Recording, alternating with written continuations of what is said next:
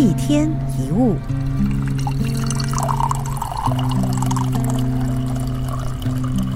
或许你会认为，很多人在职场或是社交场合上都是戴着面具，很虚假，太做作。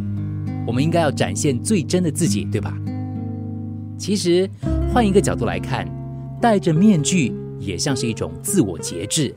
如果真的要呈现未经修饰、毫无分寸的自我，很可能会导致对方反感，感到困扰。所以，有的时候不如还是戴着合适的面具比较好。以自我节制的方式来对待别人，并不算是做作，而是不想影响别人的同理心。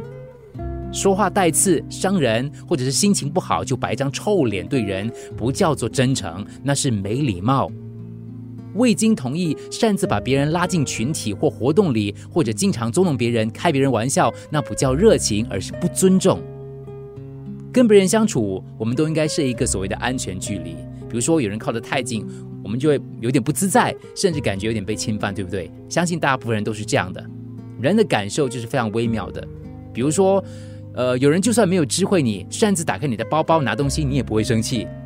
但有一些人只是出现在你的视线当中，你就会莫名其妙的感到不对劲儿。站在圈圈外的未必是坏人，不让你走进圈圈里的也不见得都是怪人。我们都会评估身边的每个人，只是有些人特别小心。对某些人来说，能够走进他的只有少数自己认同的人。与人保持适当的距离，其实是一种尊重；擅自拉近彼此的距离，有的时候是一种打扰。自以为是的亲切，有的时候令人反感；自以为是的拉近，会让人躲得更远。所以呢，我的建议就是，与别人相处还是先从基本的尊重开始。客气虽然带着一点距离，可是是一种体恤对方的善意。相处久了，合得来，自然会走得近，所以不用急。希望你跟我都能成为自我节制、尊重彼此的人。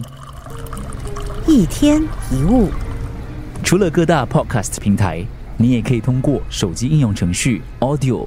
或 U F M 一零零三 SG slash podcasts 收听更多一天一物。